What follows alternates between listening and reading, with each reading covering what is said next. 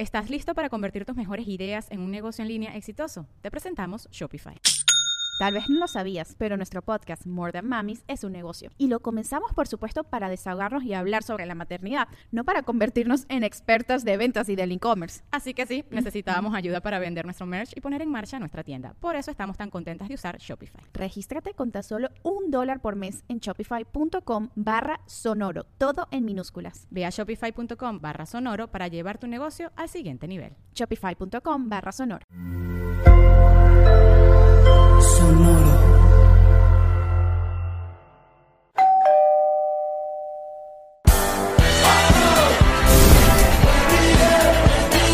Nos reiremos de esto. Bienvenidos patroncitos amados a este su bonus especial de Nos Reiremos de esto con nuestro invitado especialísimo Luis Chatein Papachá. Sí, sí, estoy pasando muy bien. Oye, vale, gracias, gracias. sería Pasando muy Sería lo bien. mínimo. El lugar me tiene súper entretenido, ¿verdad? Tienen de todo acá. Me recuerda a Andrés Cardes de Res. Mierda, Andrés Cardes de Re. Que- Increíble. Ese restaurante era como una eh, como una propuesta diferente, pero ahora que realmente todos los restaurantes tienen Es como verdad, ese flow. como que lo mismo. Todo el mundo Todos se los copió de restaurantes, esa sí, gente. todo el mundo tiene como ese flow. Yo fui al original. ¿Tú fuiste al original, Andrés? el Chía. El de Chía. Espérate, que es que el que está en Bogotá no es ni la mitad. no No, tiene el vale. swing, El exacto. de Chía es el de Chía. Y el de Chía es muy importante porque es un lugar a que tienes que ir varias veces para acordarte de cómo es. Porque sales feo porque Siempre sales sales torcido. horrible. Siempre, ¿Dónde queda Chía? Torcido. A la Chía de queda como, exacto, como media hora fuera de... Eh, 30, 40 minutos. Ujú. Pero ese lugar es irrepetible. El de Chía es insólito. O sea, tú de verdad si no tomas, que sería un desperdicio ir para allá y no tomar, si no tomas, puede, yo calculo que puedes pasar por lo menos cuatro horas detallando las cosas que están pegadas en la pared. No, imagínate yo, no tomas y Ahora, no comes tomado, carne. nada importa. Exacto. Oye, fastidioso. Es que en Andrés Carne de El trago como de la casa es como un, un pedacito, eh, lo venden en unos um, vasos tipo de coco, Ajá. que es como una totumita. Ajá. Y es como un frozen de mandarina que viene con aguardiente. Entonces, claro, es tan dulcito. ¿Y no hay nada de coco y tan. No, no, digo, No, el vaso es como una es vaina, un que te tomas esa vaina y chao. Ah. Mira, yo todas las veces que voy para allá, hay despedida soltera de alguien. De Valencia, además. O sea, de Venezuela. ¿Ah, sí? Sí. ¡Esa está que papá! Y me siento y es una destrucción. Tengo que volver.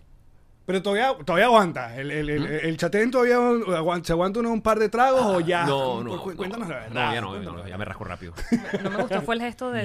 No, yo digo, aguanta. No, yo me rasco rápido. Pero una cosa absurda. O sea, dos, dos toquecitos de algo. Es más, fíjate lo que me está pasando ahora. En estos días llevé a Sebastián, mi hijo chiquito, al parque. Y lo subo en uno de estos columpios donde tú lo sientas frente a ti. Entonces, él está aquí, tú tal, y, y tú lo, te balanceas y lo balanceas a él. Hice uno, dos, y me tuve que parar porque me mareé. Ay, Ajá. Mi marido dijo, ah, bueno, la perdí. ay. Nada, montañas rusas, no más. Se Me- me- Bueno, eso es también. me da, me da claustrofobia cuando me ponen el- el- la, la vaina esta de seguridad aquí sobre los hombros. Siento que Pero no puedo te solían gustar. Me, encanta, me encantaban. Mírate en ese espejo. No, no, no. Tú vas derechito para donde estoy yo, hermano. Sí, no, no. Yo quiero hacer todo igual que Luis. Puede llegar a pasar que este niño que disfruta las montañas rusas como las disfruta Va a pasar. le dé yeyito. Sí, va a pasar. Ay, no, sí, va a pasar. no me digas esa Ay, agarrando las carteras abajo. Sí, va a pasar. Muchas cosas cambian con la edad. Cuéntanos más. En México las venden sin suscripción. ¿Cómo se dice? Sin prescripción.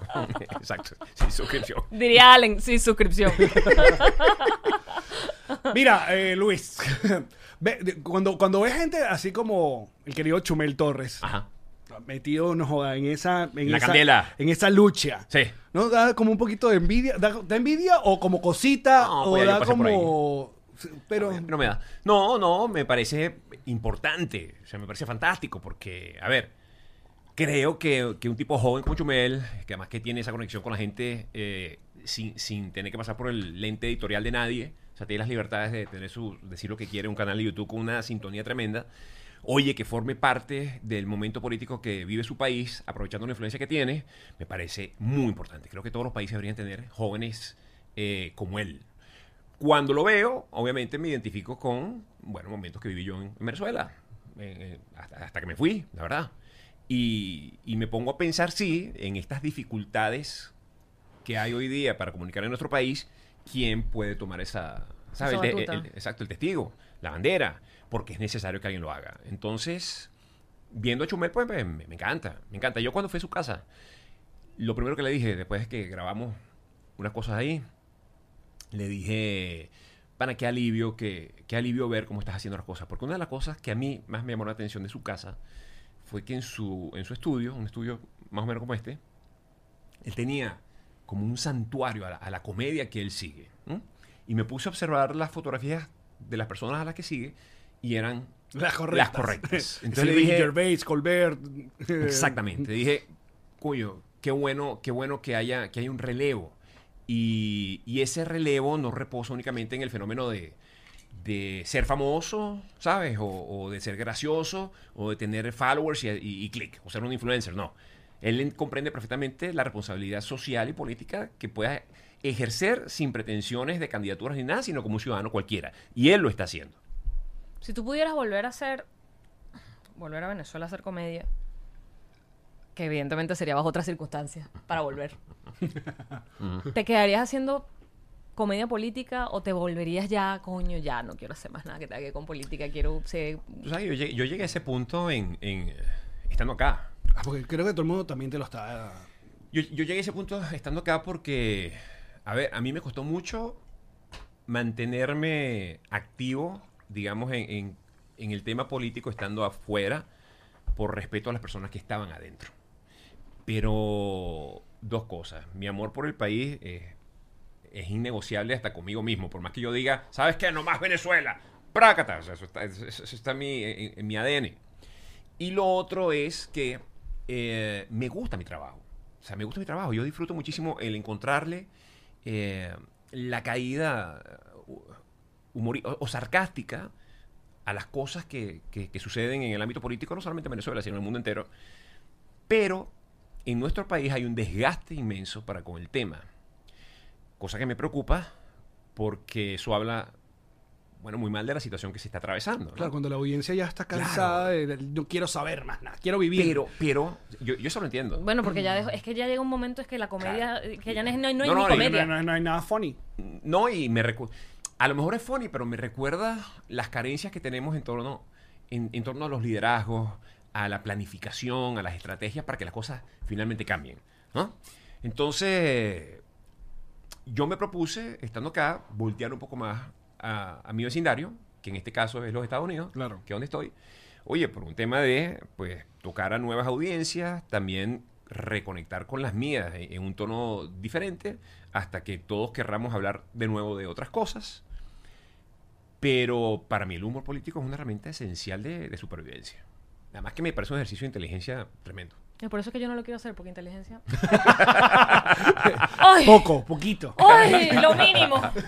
Así, funcional, manejar, ¿Y crees que, cocinar. crees que aquí, eh, tocando el tema de acá sobre lo político, aquí eh, eh, el, toda esta gente, los late night, quedaron con una sobredosis de Trump y con esta nueva etapa quedaron como medio, Sí, les está costando. medio tocados. O sea, es complicado hacerle chistes a, a, A Biden. a Biden. Bueno, mira tú qué, qué- qué bonito ejemplo. Claro, eh, Trump es un sujeto que eh, Que daba material. exactamente como sucedía con Chávez en Venezuela.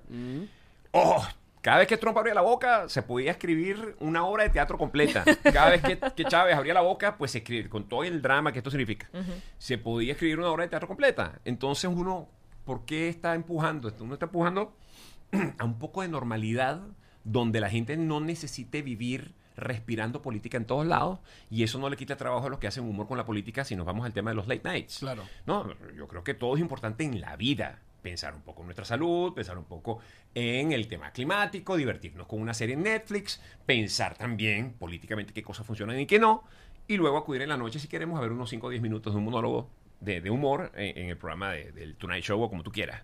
¿Qué sucede? Bueno, que salimos de este escándalo, este tipo que generaba toda esta bulla todos los bueno, días, a alguien que pues buscó lo contrario. Dijo, yo les voy a dar lo contrario. ¿Y qué le pasa a los escritores de los late nights cuando, cuando hay esta, esta paz y este mar, mar tipo plato?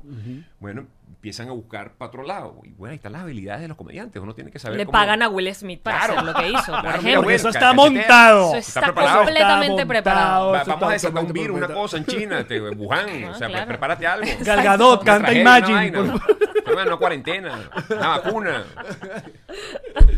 Sí. Pero yo, yo de volver a Venezuela, yo creo que. Yo- a, a mí me encantaría. Es que también yo estoy, yo estoy como, yo, yo pasé un, un layer que llaman. Ujú. Una capa. Sí. O sea, si a mí me, me pusieron ahorita, no sé, no sé si lo tomaría, un, un late night en eh, donde fuera. Ah, ya, ya no sé. No sé si disfruto más esto. ¿Sabes? No sé si... Bueno, con tu última experiencia supongo que no fue, no fue nada grata. Pero, claro, la que tuvo aquí en Miami, Claro. pero por un tema de... De volver a entrar al cajón. No, y- no. no. un tema de audiencia local. Un tema de audiencia cubana. Claro. Eh, yo me puse a trabajar por un canal cuya audiencia es 98% cubana. eh, que viene una bulla, una cosa, eh, para la salsa, que vamos a todos a bailar. Yo estoy cansado de bailar en televisión. Eh, yo- entonces, no, no fue el caso. No, no fue el caso, pero. Pero sí por. Ah, mira, yo, yo, yo escribí tanto. Yo escribí tanto para la radio. Hasta podríamos decir que en mis últimos tiros, así como para escribir eh, con, con la misma pasión que escribía antes, fue Chatén TV. Que llegó un momento que dije, ¿sabes qué? No quiero escribir más. No quiero escribir ni siquiera un, un- un spot para, Para nada. para, para, ¿cómo llama esta cosa? Para Instagram. No quiero, no quiero. Entonces, bueno, entonces, ¿qué quieres? ¿Tú sabes qué disfruto? Disfruto, sí, subirme al escenario con micrófono y, y contar cosas. Y contar cosas y buscarle la calidad creativa a eventos eh, cotidianos que, que nos van sucediendo. Eso me sigue estimulando, me sigue, me sigue llamando a la comedia en ese sentido. Y eventualmente, pues políticamente algo que esté pasando. O sea, ¿cómo no? Claro que sí. Pero pero en función al país, sí, sí creo que por más cansancio, por más agotamiento, perfectamente justificable. Mira, tú no sabes cómo quisiera yo ir a Venezuela ahora y pasarme cinco meses recorriéndola de arriba abajo. Para callarme la boca, solamente callaba la boca escuchando a los demás. Para poder entender qué pasa. Claro. Para poder leer de nuevo la realidad del venezolano que está allá y ponerme a tono con lo que puede resultar, eh, a ver, eh, que contribuya a, a- a que la gente esté mejor. Porque ya son, ¿qué? Cinco, en el sentido de la años. radio o en el sentido de la televisión. Cinco o seis años que no estás allá. Ya son seis. Sí, ya es un coñazo. Ya es suficiente como para decir, ¿sabes qué? O sea, respeto lo, lo- lo que pase allá, no intento que mis opiniones sean lo más generales posibles porque, a ver, con toda esta cosa de los bodegones, con toda esta cosa que Venezuela se arregló, Los eh, conciertos. con, con esta cosa de los conciertos, entonces por un lado pienso, coño, vale, fíjate tú, acaba de salir un video donde sale Omar Enrique con, con este sujeto, con Chávez, Chávez, no, el otro, Maduro, celebrando que todo- todos los artistas internacionales quieren venir para acá. Todos quieren venir para acá, están haciendo cola para venir para acá. ¿no? Entonces, en la medida que se normaliza eso, ellos le pueden decir al mundo, mira, que no está pasando nada, mira cómo todo el mundo viene para acá, todo el mundo va para los conciertos. ¿Y quién les dijo que no? Yo siempre vi eso como algo contraproducente. Pero por otro lado, tú dices, entonces, ah, los venezolanos jamás va a poder vivir, sí, vivir eh, entretenerse otra vez. El venezolano de bien. Porque yo, yo no quiero ni, ni una gota de entretenimiento para los tipos que se han, que se han beneficiado de la tragedia de, de- de- de Venezuela, los que han colaborado para que eso se hunda más. Pero el venezolano de bien, que a mi parecer tiene que ser la mayoría, porque por eso estamos luchando. Porque si estuviéramos luchando por un país de malandros, nadie estaría luchando por ello. Coño, no le vas a dejar que vea un concierto de, Ricky Martin, de, de, de, Sí, Montaner, de Morat, de, de quien sea. Es cruel. Entonces, ay, mira, Semana Santa y los venezolanos en la playa. Bueno, ¿y para dónde van ahí? O sea, se, se, se tienen que estar jalando los pelos y quedándose calvos todo. No es así. Entonces. Porque es malo el, el asunto de los extremos. Entonces, las figuras también que se vuelven y, y atacan. Pero es que además recuerdo hace más de seis años atrás que estábamos nosotros en esa, en- adentro, en esa posición de no podemos ir a, a Semana Santa a ningún lado porque el país no está para nosotros ir a celebrar a ninguna parte. Y si salías de pronto a la playa, no, y de vaina lo compartías ni lo decías porque no, el país no está para que salgas para la playa, porque entonces dejas de vivir, dejas de disfrutar, dejas de celebrar. Y, y, y coño, y la vida sigue y uno se la merece también, ¿no? Y no solo eso, si en algún momento eso fue parte de una estrategia que inconscientemente el colectivo, o sea, todos los venezolanos asumimos como una forma, una forma de, de actuar. ¿Sabes qué? Para cuando nosotros vivimos allá, que fue hace seis o siete años, que estábamos en un plan de lucha distinto, con una con- con una visión de que esto podría acabar en Sí. algún momento de alguna manera. Bueno, si todos estamos en ese plan, estamos todos de acuerdo en esto, bueno, está muy bien. Pero ya cuando se empieza a desdibujar el panorama, no por ti, sino porque empiezas a, a ver que, mira, Sí, ya, no, ya no confías en nadie, ya no confías Ajá, en ninguna entonces, propuesta. ¿qué hago? ¿Qué exacto. hago? ¿Me pudro yo aquí? O sea, mis, mis hijos crecen sin conocer la playa. Este, no, nunca los voy a un concierto. Jamás me monto en un avión para viajar. Es, es- es rudo. Es rudo. Entonces, para mí sería de un valor tremendo poder ir allá, repito, Blácata, y hablar con la gente en todas las partes posibles para comprender qué ha sucedido todos estos años y en qué forma uno puede colaborar para que la cosa mejore. Ahora, lo que para mí es innegociable es la justicia. O sea, yo sí creo que o sea, yo no puedo ver a Pedro Carreño diciendo que el TCJ ha sido un asco. O sea, que estos tipos del TCJ que ellos mismos pusieron, ¿no? El del malandro este, Michael Moreno, es un desastre. Ah, bueno, si tú dices esto, hermano, espérate un momento. Claro. Vamos caso a caso y vamos a llevar esto a la- hasta todos los que...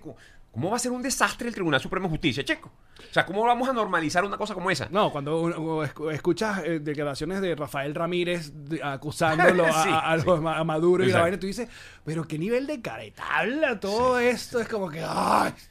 Obstinado. ¿Y a qué punto quiero yo vivir la vida y seguir adelante como para que todas esas barbaridades sucedan y tú te levantes en, bueno, en Puerto La Cruz y vayas con el mayor entusiasmo a, a- a- tu negocio, a atenderlo o a trabajar en la oficina como, te toca?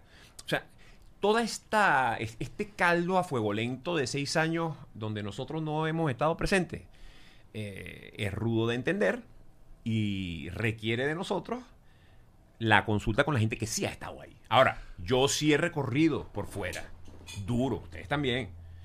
Y probablemente a ustedes les ha pasado como a mí, donde yo voy, no, a la ciudad donde yo vaya, que hay un venezolano, Sí, sí, sí. se me acerca y me echa el cuento de su desgracia. Yo creo que a ti más que a nosotros. Bueno, a mí- a, ti te ves más. Viejo, a mí sí. Claro, sí, sí, sí. Epa, y es duro. Bueno, porque te lo ganaste también. duro. Entonces te ganaste, Bueno. te ganaste ese, ese que, que la gente se acercara Ey, con, esa, claro. con esa. Y yo lo agradezco. Claro. Y yo lo agradezco, viejo, porque eso al final significa que tú tienes una empatía con esa familia. sí, sí, sí. Y con esa gente. O sea, yo, yo no, yo no reniego de eso, pero eh, ¿cómo se llama esta cosa que tú pides el supermercado para que te lo traigan a la casa? El Aquí. delivery. Ajá, pero Smart Card, cosa card. Bueno, Instacart. Instacart. Una aplicación que hay acá para que tú pidas y te traen el... Viene una señora de 40 años a mi casa. Esto es un solo caso que les voy a poner aquí. La señora hace así, abre la puerta y me ve.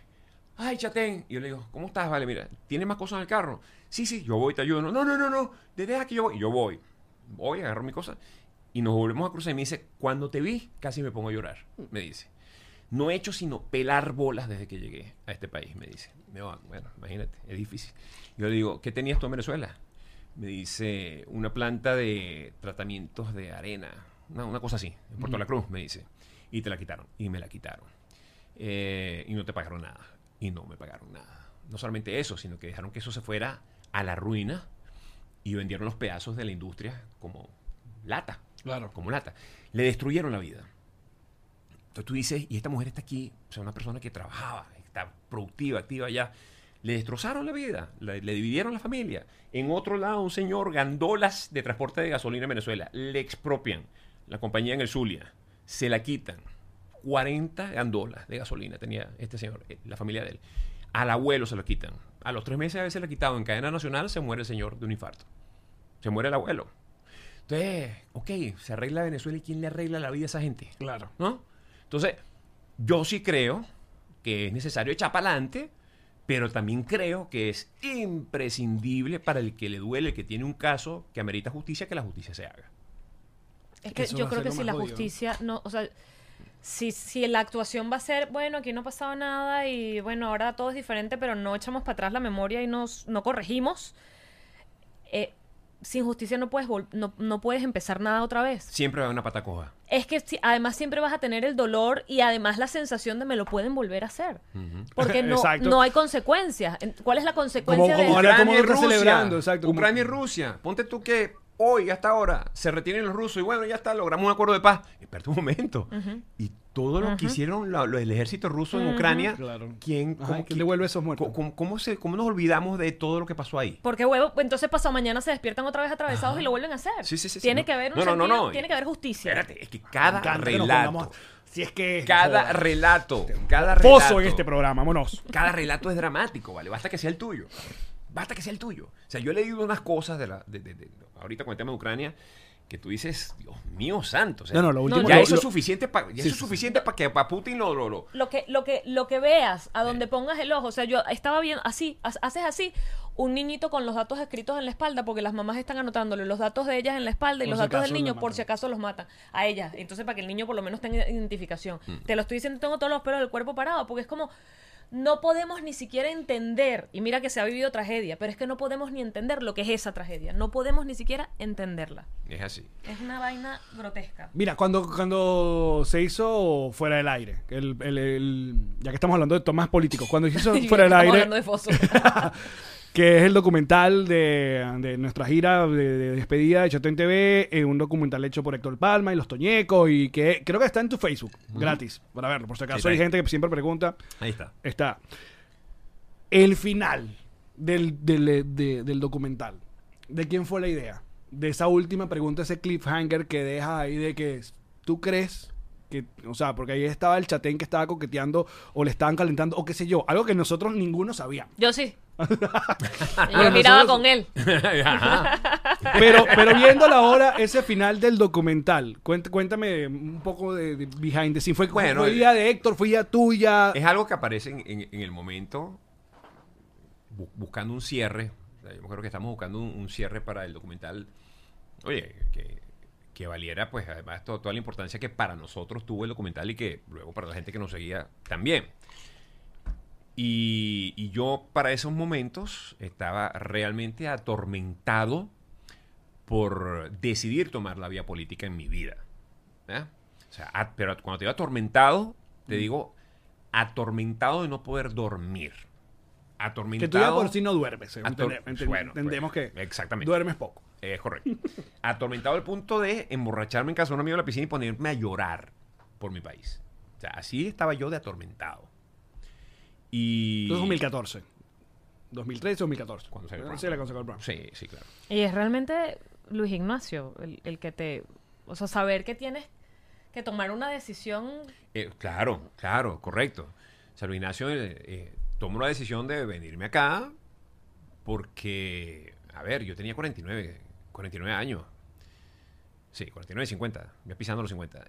Y dije, para, para dar mis pasos en, la política con la seriedad que me gustaría darlos, tendría yo que entregarme en cuerpo y alma como lo merece y lo amerita el momento que atraviesa Venezuela. Y eso significaría que los próximos 10 o 20 años de mi vida los pusiera yo al servicio del país. Oye, después de haber luchado tanto por tener familia, por hacer familia, por tener a mis hijos, y dije, no, no, no, no, no es, no es lo que debo hacer. Puedo acompañar este, la gesta como cualquier ciudadano. Y ahí bajó. Entonces, la pregunta al final del documental queda como una tremendura. Pero porque todavía estabas en ese momento Sí, sí, claro. con la con sí, la sí, era, era, era, era un- Sí. una duda. Y, y era una duda, espera. Pero era, había muy personajes, personal. habían personajes importantes que te, te llamaban, que te decían. Mira, yo me reuní con mucha gente para, por pedido mío. Yo Ah, empecé a hacer uso de mis, de mis contactos, de mis amistades. Claro. Para rebotar conversaciones con personas que no sabían lo que estaban haciendo cuando hablaban conmigo. O sea, y digo no sabían lo que estaban haciendo porque era, eran personas del mundo político de oposición, eh, periodistas también, que yo invité a mi casa sin adelantarles que yo tenía ningún plan de nada. De hecho, nunca se los dije. Pero fui rebotando ideas del momento país que estábamos viviendo uno a uno en, en la sala de mi casa para yo empezar a entender un poco más cómo, qué, qué dirección podría yo tomar. Y te estoy hablando de por lo menos unas 15 personas que fueron yendo a mi casa para, para hablar. Eh, entonces, al momento de resumir, de, de- de decidir, era o, o quedarme y dar ese paso, o si no lo voy a dar, entonces me quedo con el trabajo que vengo forjando desde hace ya casi 30 años y me tengo que ir porque ya en Televen me habían, no me cerraron las puertas, pero me dijeron, aquí no puedes seguir con las presiones que tenemos encima. Era cuestión de tiempo que sucediera en, Unión Radio y lo más prudente era salir del país para buscar oportunidades en otro lugar lo más temprano posible, que para mí ya era tarde, la verdad, ¿no? No, no es que era, no es que, bueno, tarde, tarde es nunca, el momento es el momento. Pero de yo haber tenido que decidir venirme a los Estados Unidos a abrir carrera, Claro, hubiera preferido hacerlo a los 24 años. Exacto. Si me preguntan a mí. Y pasó el tiempo y ¿qué? ¿Qué? Bueno, oye, pasó el tiempo y fue, Fue buena decisión. fue doloroso. No, no, no, no, aquí entre nos les puedo decir que yo no conocía la depresión. Pero que- quizás la Yo- alcaldía del Doral, Chatén. la alcaldía del Doral puede funcionar. No lo había pensado. No lo había pensado. Mira, Mira, siempre hay una luz al final del túnel. Claro. Yo no conocía la depresión y la vine a conocer aquí en Miami. Pero la depresión ruda y cruda. eh, eh, por, por muchas razones. Y, y seguramente una de las más importantes, el, bueno, el encontrarme ahora fuera de esa lucha que yo acompañaba como uno más desde mi trinchera. O sea, eso a mí me... A mí fue como que si me pasara un camión por encima. Eso. Y si tengo seis años acá, probablemente lo sufrí mucho los primeros cinco años y medio. Caramba. Sí, sí. Mucho, mucho, eh, mucho, mucho, mucho. Luego entender desde acá, en mi burbuja, y no es una burbuja de que tú digas, no, el tipo vive como un príncipe. No, aquí, aquí hermano, aquí se sufre y gracias a Dios yo estoy casado con una mujer que es echada para adelante y ha trabajado un montón y seguimos trabajando todo lo que podemos por sacar a nuestra familia adelante. Pero burbuja me refiero a mi casa, yo no salgo de mi casa. ¿no? Ustedes trabajan aquí en tu casa y Sí, yo sí. trabajo en la mía. Eh, vivir la angustia de lo que sucede allá estando acá, viéndome limitado con las herramientas que tengo acá, fue un costo. No entender cómo iba evolucionando el ánimo del venezolano allá en función a lo que le rodeaba allá, más conviviendo con el venezolano que está afuera, que también tiene que enfrentar la dificultad de encontrar su lugar aquí en Miami, en Madrid o en París o donde quiera que se encuentre.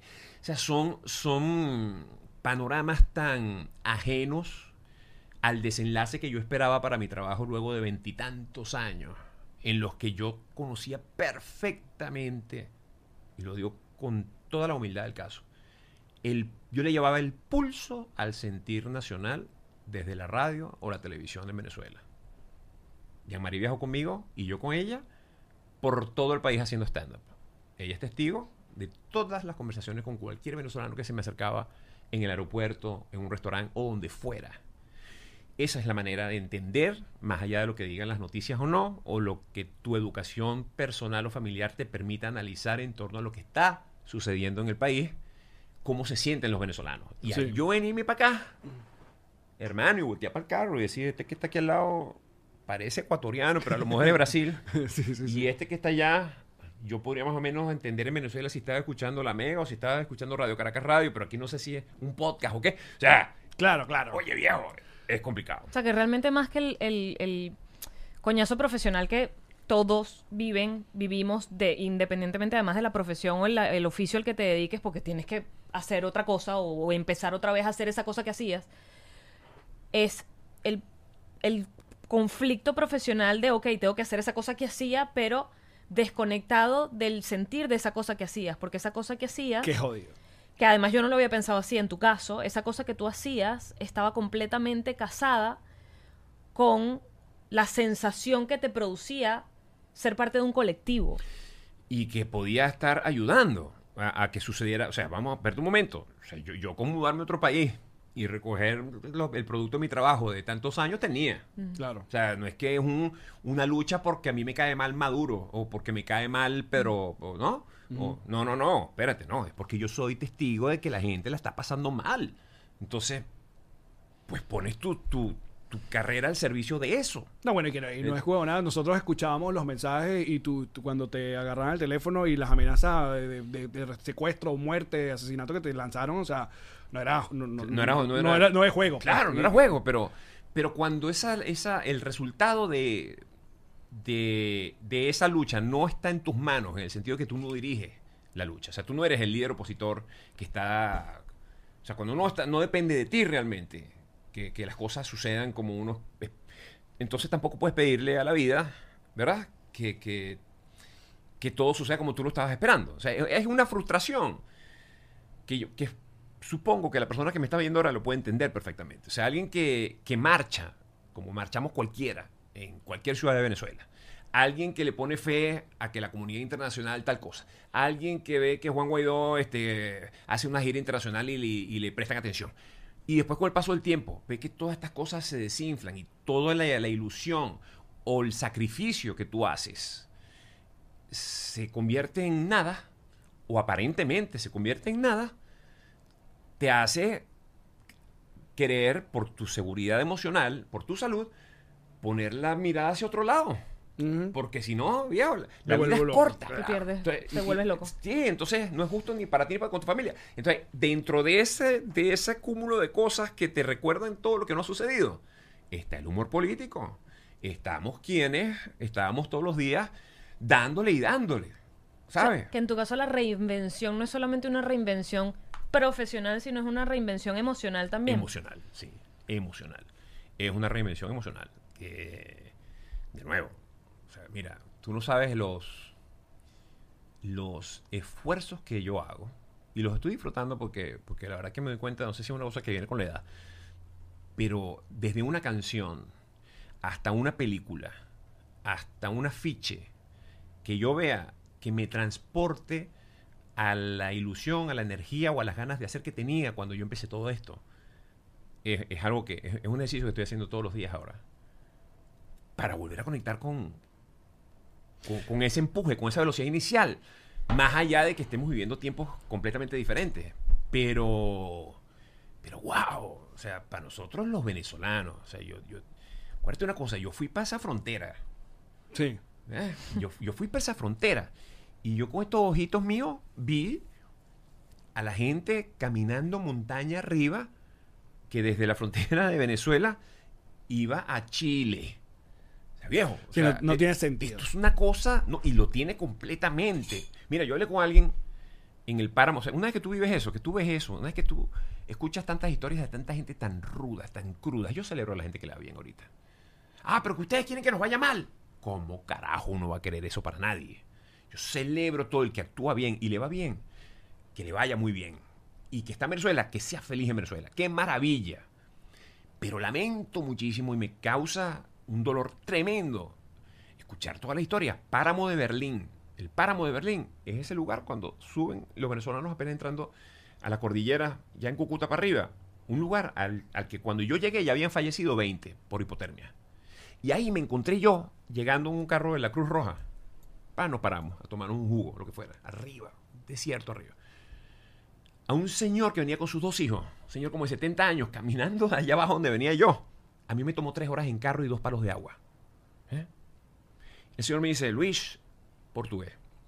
Me dice, yo tuve que emigrar de Portugal en el año tal a Venezuela. Y aquí estoy emigrando otra vez. Yo le digo, ¿y a dónde vas? Él me dice, a donde consiga trabajo.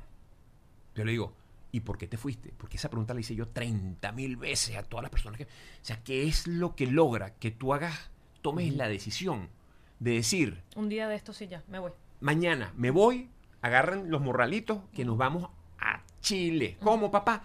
Caminando. O sea, ¿qué es lo que te lleva a ti eso? Ese nivel de desesperación. Hermano, una señora, también como mayor, 60 años, cargando una bebé aquí y un carrión, me dice, mira Luis, te voy a hablar rápido porque, porque me tengo que ir. O sea, como si el avión la fuera a dejar, ¿no? Me tengo que ir caminando porque ellos calculan en la noche y todo, me imagino.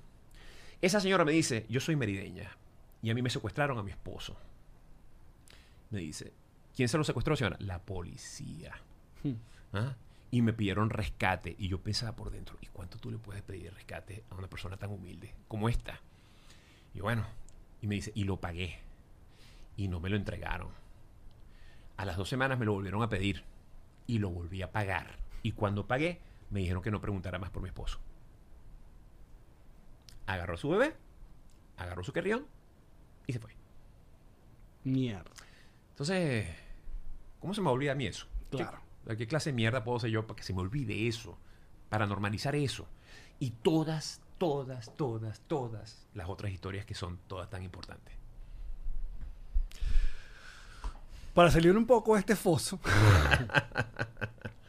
porque también yo creo que todos los que somos seguidores de, de tu carrera, o los fans, o los que crecieron, todo, todas las pajas de, de- de Luis, obviamente creo que hay dos vertientes, que está esta, este, este, este Luis, este Luis que luego cuando le entrompó a la, a la política, al, eh, al humor político, pero luego hay otra vertiente del- del- de la comedia de Chatén que era sumamente tonta, porque hace poco cuando tuvimos a Miguel Arias, estuvimos hablando de la maravilla del reto Suaz. De lo importante que llegó a ser para un montón de gente el reto Suaz y que hasta alguna vez una periodista, eh, recuerdo que lo, le escribió un artículo sobre, esta es la, eh, contenido bobo, una vaina, y tú le entrompaste esa Eva porque. Porque qué bolas, ¿cómo se llama? Meter con el reto swag. Una cosa tan importante. Era muy importante. Mira, cuando la Y el reto, y, y algo gente que te agradezco es que hay un montón de reto swag en tu canal de YouTube. Y eh, yo caí como en un loop Claro, vale. de reto swag con esto, con, mi- con Guille, con Miguel, ¿sabes? Un montón de vainas que era algo que, que bolas la premisa tan tonta, pero lo que lograba. ¿Tú sabes cómo nace el reto Suaz? ¿Cómo nace? Ah, Por favor. Por favor. Pero por favor, Ana Karina Manco sufrió un accidente espantoso en parapente, casi se mata. Y yo estaba en 92.9 cuando eso. Y a Ana Karina le meten unos clavos, una cosa en la pierna que la- la- Y su pretendiente fallece de todo. fallece, su novio muere, exactamente.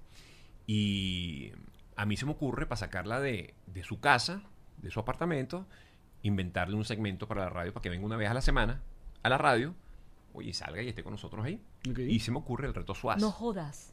Así nace el reto Suaz. Así nate. Y el reto Suaz nace como un, un guion. Era una sección totalmente escrita. Donde Ana Karina tenía que leer, yo leía, ella leía, yo leía, ella leía, ella leía, y eso tenía un final. Ah, ¿no llamaban a la gente? No, no existía. Ah. Tenía los principios del reto Suaz, Mm. pero estaba todo guionizado. Y Ana Karina era tan mamarracha leyendo el guion que un buen día yo dije, ¿sabes cómo es la vaina?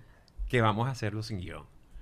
Y ahí arrancó reto Suaz, Llamando a gente. llamando a gente. Sí. Ahora, en Reto Suaz era importante tener una técnica. Claro. y un personaje. O sea, Miguel, lo hablamos con Miguel, que él tenía su señor, que el, el- el vigilante. Mira, alguien dejó aquí en el celular una cosa. No, no, no, no, ay, Nati. Una palabra fantástica que inventó Miguel que es Teringanapleca. Teringanapleca. Ajá. El Guille, que sí, que creo que las pocas veces que, que lo graba el Era como alguien que, que, que bajara, que tal, que llegó mamá, que, que llegué de Buenos Aires, que No, estoy Guillermo acá. era, era de verdad obra, de, obra del Espíritu Santo. Pero tú Era eras... cua- con Guillermo era cuando el Espíritu Santo quisiera. Luego Erika y Ana María tuvieron su versión, que donde ella, eh, Ana María tenía un personaje de una peluquería, una cosa, pero tú eras Federico. Casi siempre tú eras Federico. Yo me acuerdo que Erika y Ana María se convirtieron en unas verdugas también. Unas verdugas. Claro. Sí, sí. Y yo, te- y yo, bueno, yo me acuerdo, lo- los mejores eran unos que duraban como 13 minutos. Que, que lo insólito era que la persona no trancaba. Yo decía, Dios mío, yo no puedo desistir de esto. O- o que se los pasaba. La no- inocencia del venezolano de aquella época, Luis, porque ahorita te trancan mentándote la madre. Exactamente, exacto. No habían palabras rudas de por medio. Nada, no tenía Conatel, no había nada. No, no había nada. Y, pero era una cosa que decía la gente, y además yo lo vivía, o sea, una cosa de sudar. Eh, Mientras a mí no me tranquen, tú tienes, tú tienes que existir. Y había unos que duraban 12 minutos y al final aparecía ese suaz No, era increíble. Que era. Uno era escuchaba a Sani en el carro. mágico. o sea, ahora uno los ve, porque los ¿Tú invito. sabes quién era un verdugo también? Una sola vez que lo hicimos, Florentino, primera. ¿En serio? Servando y Florentino lo hicimos una vez desde Maracaibo, me acuerdo, en el cuarto, transmitimos del cuarto del hotel. Y yo me quedé loco con Florentino. Fue como si él hubiera hecho suaz desde el día que nació. O sea, pácaro curuchata, suaprín. Ah, venía Servando, Servando pelabola. Florentino lo hizo 15 veces y se fue. Claro, pero Miguel nos hizo recordar eh, esa mala idea que tuviste tú de invitar a Bocaranda sí. una vez a hacer el reto Suaz y no entendía. Bocaranda, vale, Bocaranda. no, no, no, no, Más bien no. él decía Suaz. ¡Ah! Sí, sí. Yo lo hice alguna vez. Es que todos lo hicimos. Yo cuando me- Claro. me, me invitaban de nuevo en la mañana un par de veces y eso era, si sabías que ibas un viernes, era una puta presión. No, pero yo Que llegaba misma, yo misma decía un ¡ah! Te tirabas un auto Suaz. ¡Ay, claro! es que es la presión, el cerebro te la juega en contra. Sí. Mira, yo otro segmento que disfrutaba muchísimo era cuántas, este, cuántas extensiones van. Eso lo hiciste en Intentable. Eso era una maravilla. Eso lo hacían en, en la radio. ¿En la radio Lo que pasa es también? que Yo- ah, las secciones que- que claro. funcionaban bien en la radio a veces me las llevaba para la televisión para ya, jugar. ya. Pero eso era una maravilla porque la idea era ver cuántas, cuántas extensiones, por ejemplo, en Radio Caracas Televisión, podía yo lograr que me comunicaran en una llamada. Entonces yo llamaba a recepción, recepción, a RCTV, a RCTV, eh, con recursos humanos, ya lo comunico. Entonces recursos Claro, humanos decía, decía recursos humanos, perdón, estoy llamando a vestuario, ya te comunico, llamando. Y así iban, entonces, hasta que me trancaban o me decían, ya te comunico y no te comunicaban más. No, marico, es que esto en la Eso radio... una maravilla. En la radio, eh, a- otra vaina fue increíble cuando descubriste a Vanuatu, porque creo que querías mandar. Esa fue la campaña que querías ir a la guerra de los sexos, creo. Empezaste con esa ladilla. No, no, no, no, no. ¿No? Lo de Vanuatu fue.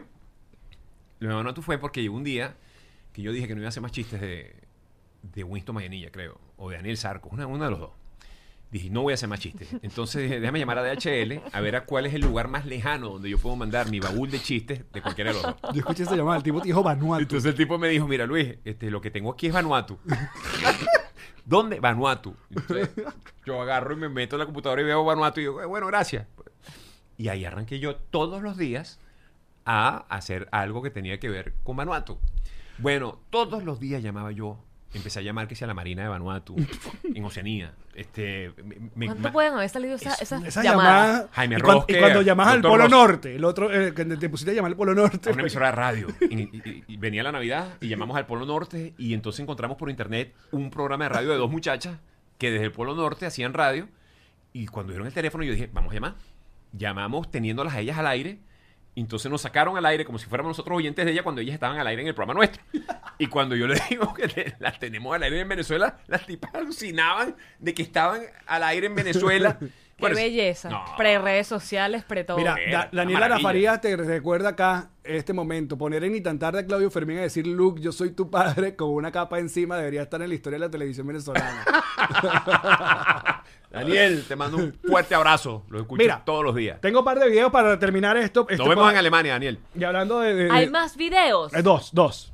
Hablando de este tipo de cosas, este tipo de humor. Porque bueno, obviamente en, en TV también había que seguirle el pulso a cualquier cosa que pasara en el país, como la final del béisbol. Entonces, Ponte los- o- ponte los ocu- ocurrió Luis supo una vez de sí mismo. Y esto que gana el Magallanes y eh, pasó esto. Ah, está, este, aquí está. ¿Por qué ganó el Magallanes?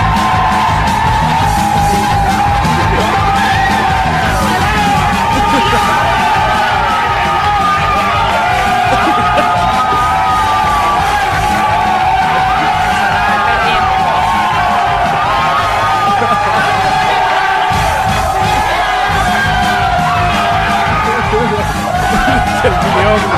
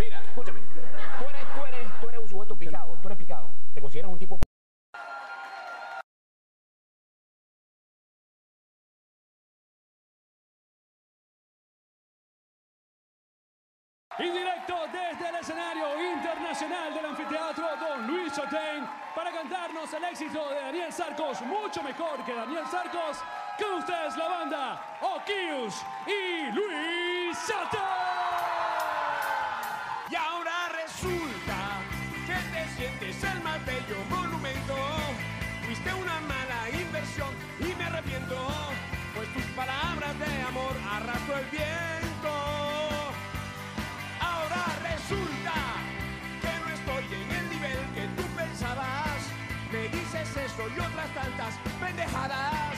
Ahora resulta, muñequita, ahora resulta. ¡Maldita tú! Antes de mí, tú no eras nada. Mira, esto. Esa era la canción de Zarco, una bachata que sacó Zarco. Daniela cantó en Telemundo y yo, yo canté mi versión mucho más rockera, claro. Totalmente. como Kills, Claro. temazo, ¿eh? Parece, Total. Parece una fiesta de fin de año en la oficina. ¡Wow! Mira, vale, gracias por haber venido. No, vale, gracias a usted por la Tenemos invitación. mucho tiempo, de disfruto verdad. mucho, que se Por repita, supuesto, vale, que no por pasen, Por favor. yo no sé cuántos años. 10 pasan. años, que no pasen Mierda, 10 sí. años más. Que no pasen Fui- 10 años fui- más. Tú fuiste en Noxo. Cuando estábamos en Noxo. La última vez, De los claro. primeros 10 deben haber sido eso. Un 31. Creo que el yo- 15, exacto. Yo fui como el último de un año. Ujú. Era como, como, como el programa de Año Nuevo. Sí, sí, sí, sí. Pero bueno. No, vale, no, de maravilla. Y, y bueno, nada, celebro, celebro la vida, celebro su éxito, eh, el, el éxito de todos lo- los, que participaron en el programa. De José Rafael. eh, Qué bola lo de Led, lo que está pasando Led ahorita, Sí, ¿no? vale, es, es fantástico. Además es emocionante porque, bueno, porque uno conoce la historia de, de todos, ¿no? Y, y el trayecto no ha sido un trayecto fácil, ha sido una, una victoria ganada a pulso. eh, que tiene mucho mérito, tiene mucho mérito. Así que, para adelante y ojalá que nos veamos muy pronto. Bien, gracias muchachos por haber venido. Y yo también. Será hasta la próxima. Chau. Los amamos. Esta fue una producción de Connector Media House.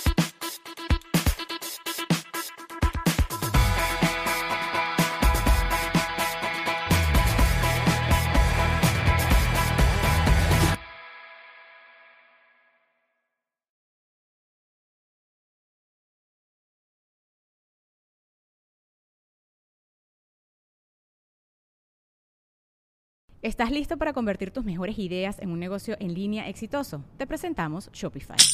Tal vez no lo sabías, pero nuestro podcast More Than Mamis es un negocio y lo empezamos por supuesto para desahogarnos y hablar sobre la maternidad, no para convertirnos en expertas de ventas y del e-commerce. Así que sí, necesitábamos ayuda para vender nuestro merch y poner en marcha nuestra tienda. ¿Y cómo suena con Shopify?